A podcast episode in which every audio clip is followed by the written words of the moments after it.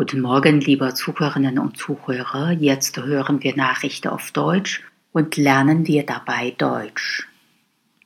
Nord Stream 2 in der Ostsee. Der russische Energieriese Gazprom treibt den Bau der Ostsee-Pipeline Nord Stream 2 trotz der Sanktionsdrohungen von amerikanischer Seite unvermindert an. In deutschen Gewässern wurden die Arbeiten im Wesentlichen abgeschlossen.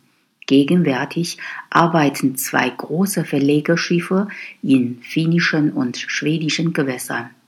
Nach Angaben von Gazprom liegen bereits über 400 Kilometer der insgesamt 1230 Kilometer langen Gasleitung von Russland nach Deutschland auf dem Grund der Ostsee.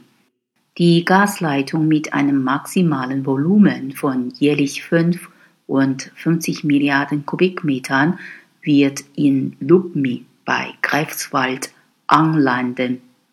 Die Amerikaner haben verschiedene Möglichkeiten, den Bau von Nord Stream 2 zu erschweren.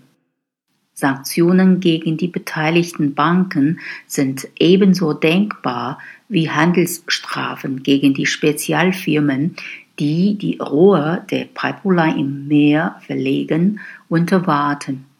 Das Projekt könnte dadurch erheblich teurer werden, womöglich sogar verhindert werden.